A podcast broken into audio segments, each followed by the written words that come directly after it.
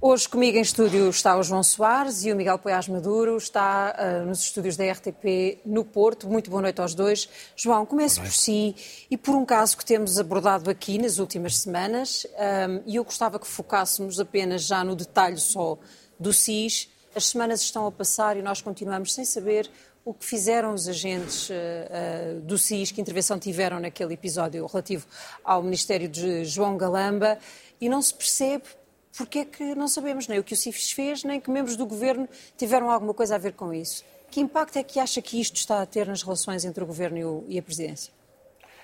Bem, eh, pelos vistos, até pelas imagens que vocês já passaram de hoje, no final da, do, jogo de futebol, as relações, as relações estão, estão a correr bem e eu espero bem que sim, porque acho que isto era uma, uma, pequena guerra completamente desnecessária e inútil e, sobretudo, punha em causa aquilo que era um capital muito positivo para o país, que foi o relacionamento entre o Presidente da República e o Primeiro-Ministro até agora. E já lá vamos eh, com sete anos, salvo erro.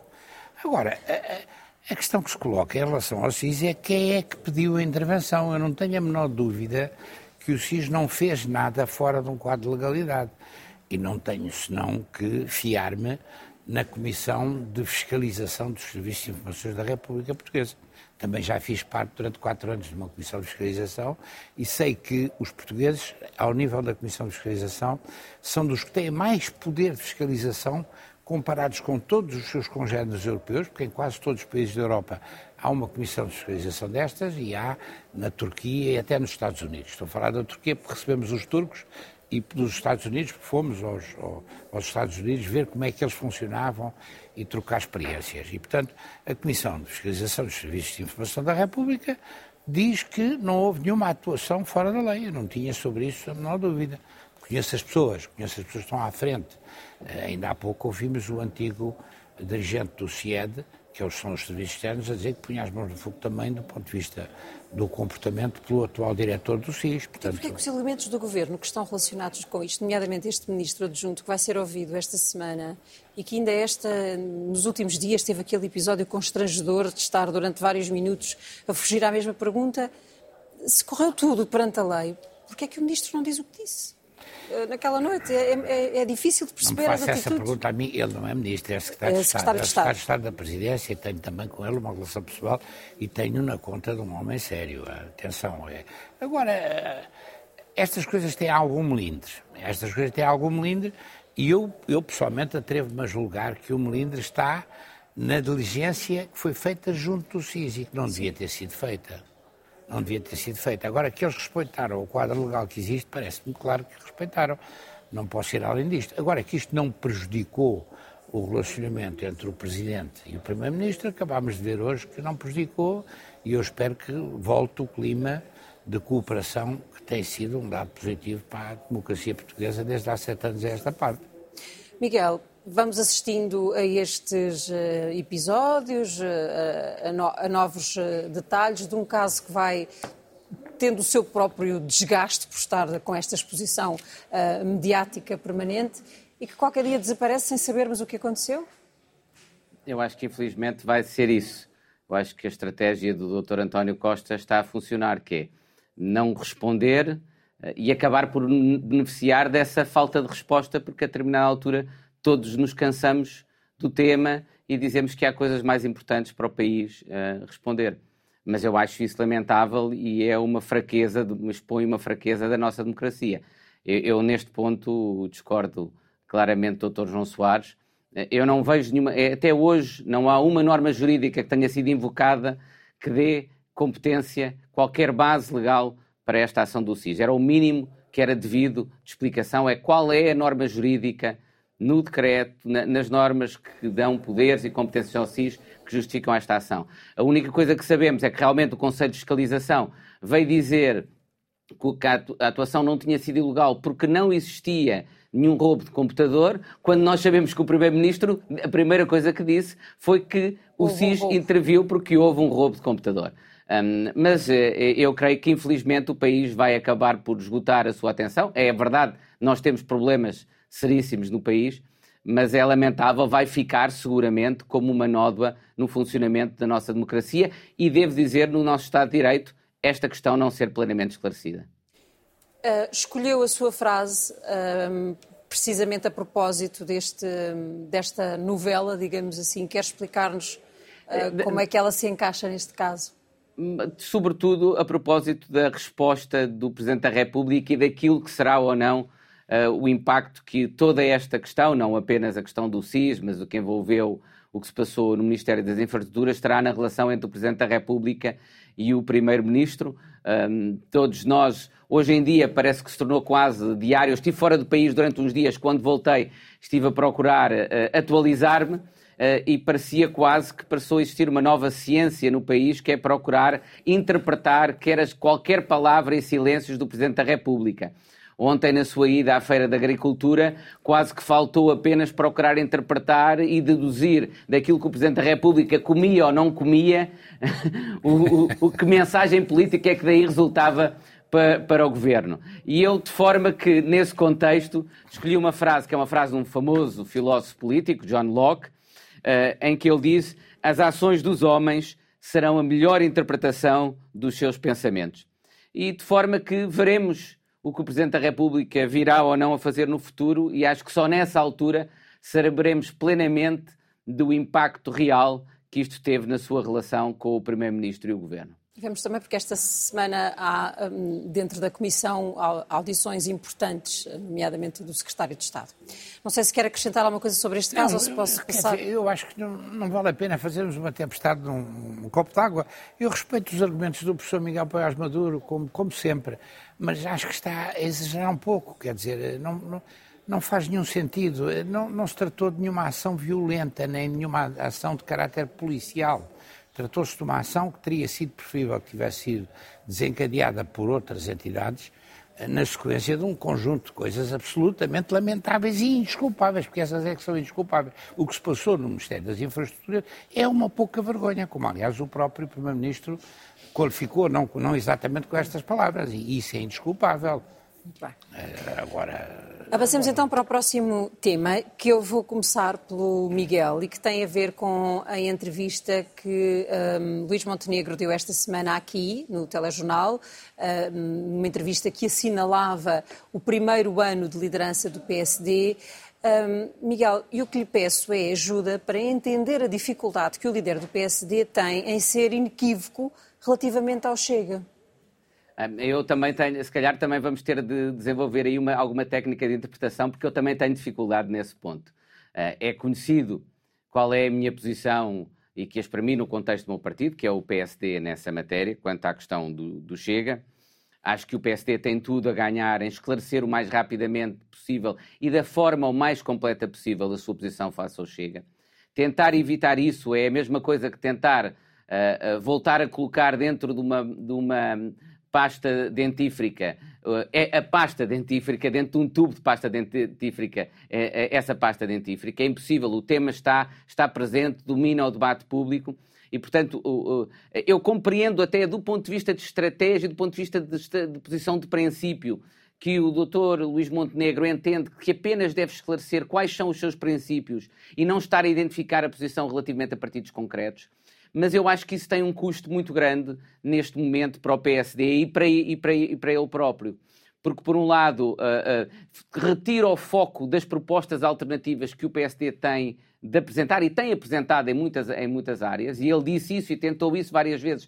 Uma das dificuldades é, é que, uh, embora o PSD tenha realmente apresentado muitas propostas alternativas, já em matérias como, por exemplo, a política de habitação, elas não têm tido a divulgação e a exposição mediática que deviam ter, e em parte é por isso, porque o tempo está tão ocupado. Ele pode achar, e tem alguma razão, que isso é injusto, que lhe está a ser pedida a ele uma clarificação e uma clareza que não é pedida, por exemplo, ao Dr. António Costa, mas essa é a realidade das coisas com que ele tem de viver. Eu acho que muito mais facilmente poderia passar a ser pedida essa mesma clareza ao Dr. António Costa se o Dr. Luís Montenegro fosse claro nesta matéria. Acresce que, do meu ponto de vista, ele diz, ele estabelece a posição de princípio que, que, que, na minha posição é correta.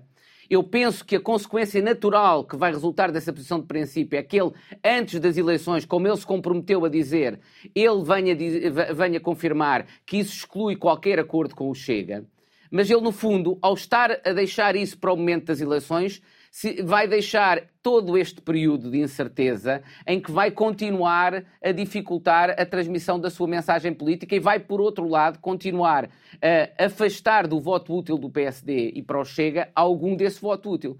Se ele se não for esse o caso, e ele até eventualmente admitir, antes das eleições, vir dizer o contrário, que afinal entende que aqueles princípios não excluem o Chega, então ele estará a fazer um enorme favor ao Partido Socialista, porque ao lançar esse tema antes das eleições, vai fazer com que o Partido Socialista faça aquilo que fez na última semana das eleições, em que ganhou a maioria absoluta, que é fazer disso o principal tema de campanha. Portanto, eu, tenho dificuldade em compreender isso. Devo dizer que há um ponto muito positivo da entrevista, para mim até foi a principal novidade e muito positiva que ele apresentou, é? foi saber separar claramente a dimensão do, do, sistema de justiça daquilo que é revelado no âmbito do processo uh, tutti frutti daquilo que são dimensões de políticas que o, quer o PSD, quer o PS têm de apurar, riscos de conluio entre os dois partidos, riscos de comportamento do, do ponto de vista até puramente ético inaceitável, e ele assumiu que o PSD vai investigar e não vai esperar pela justiça nessa matéria, e tenho pena que o Partido Socialista não tenha feito o mesmo,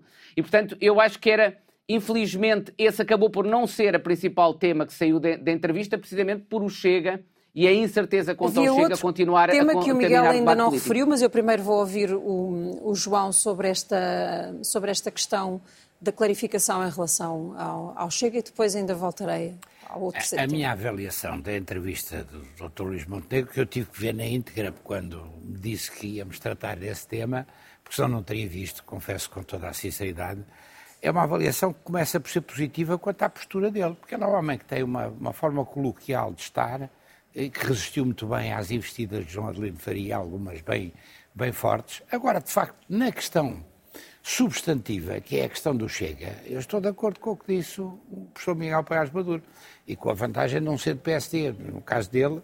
Agora, eh, eh, ele, ele não, não respondeu à questão, e isso isso é qualquer coisa que de facto constitui um, um empecilho para que se possam perceber algumas propostas que ele possa ter apresentado. Para dizer com sinceridade, eu não senti que ele tivesse apresentado nada de substancial. E se formos ver os resultados da sondagem de hoje do Diário Notícias, os resultados não são muito favoráveis para ele. Eu não lhe desejo nenhum mal eh, no plano pessoal e até no plano político, desde que não colida, não colida com, com aquilo que são os meus, os meus desejos também em relação ao PS. Eu acho que ele é um homem digno e simpático e é um homem que tem um, um discurso fluente e parece-me um homem sincero. Agora, Mas de facto, não, não preocupa não há, não o PS e pelo menos não frase... preocupa a si ao ponto de nem sequer não, ter visto as, entrevista. As asneiras, as asneiras têm sido tantas. Eu não queria dizer isto, porque isto é um bocado injusto, mas têm sido tantas. E nomeadamente a questão do Chega. A minha frase, aliás, é sobre escolhia por causa disso. É de um, um artigo de Pacheco Pereira que diz o essencial do que é preciso dizer. Quer dizer, a frase é nunca, jamais, em tempo algum, que é a expressão tradicional portuguesa para dizer que não há, que é, que é o que ele devia ter dito. Que é o que ele devia ter dito. Chegava o nunca e o jamais. Sim. Em tempo algum podia ficar suspenso. Mas já era, já era suficiente. Evitando o irrevogável, talvez. Ó oh, Miguel, eu queria só ouvir a sua opinião sobre a forma como Luís Montenegro pôs ou o local onde pôs a fasquia para as europeias. Surpreendeu a falta de ambição do líder do PST? Eu penso que se tratou, sobretudo, de uma mensagem política dirigida para o interior do partido. partido. Todos temos ouvido um, especulações sobre eventuais uh, uh, contestações à sua liderança no pós-europeias. Uh, e isso levou a procurar matar esse tema e dizer, no fundo, claramente, a qualquer potencial candidato que esteja de alguma forma a preparar essa alguma candidatura alternativa que terá sempre de ir a eleições contra ele a partir do momento em que ele estabelece uma fasquia tão baixa para as eleições. Eh, mas eu acho que hum, é um, não, não correu muito bem essa parte da entrevista. Há outras que eu acho que correram bem, como eu disse, a posição que ele tomou em termos de integridade, de distância, diferença entre o sistema, é, aquilo que é da política, aquilo que é da justiça. A tentativa que ele procurou fazer várias vezes de entrar nos temas das políticas de fundo, eh, que uhum. infelizmente não é possível, porque se estes casos e escândalos que nós temos tido, por um lado, criam dificuldade ao governo, paradoxalmente também criam dificuldade à oposição, porque eh, dão pouca relevância às questões de fundo e, portanto, à apresentação de propostas que permitam tornar claro que há um, um, projeto político alternativo. Mas eu acho que ele tem trabalhado nisso e espero que ele venha ter a oportunidade de apresentar e tornar esse projeto alternativo mais claro. Temos Mas, na acelerar. realidade, ao, ao fixar. Miguel, temos de acelerar e eu vou, vou, ter que vos pedir muita capacidade de síntese no próximo tema. Pedia-vos, na verdade, que me dissessem apenas de onde acham que devem vir as respostas. E o assunto é este. Soubemos esta semana, João, que um, há centenas de camas em hospitais portuguesas que estão ocupadas por pessoas que já tiveram alta médica, mas que continuam a precisar de algum tipo de apoio e o sistema não tem resposta para elas. Deve ser uma resposta pública ou como é que isto se resolve? Bem, no essencial, deve ser uma resposta com o apoio público, porque é indiscutível que sem apoio público não será possível construir uma solução.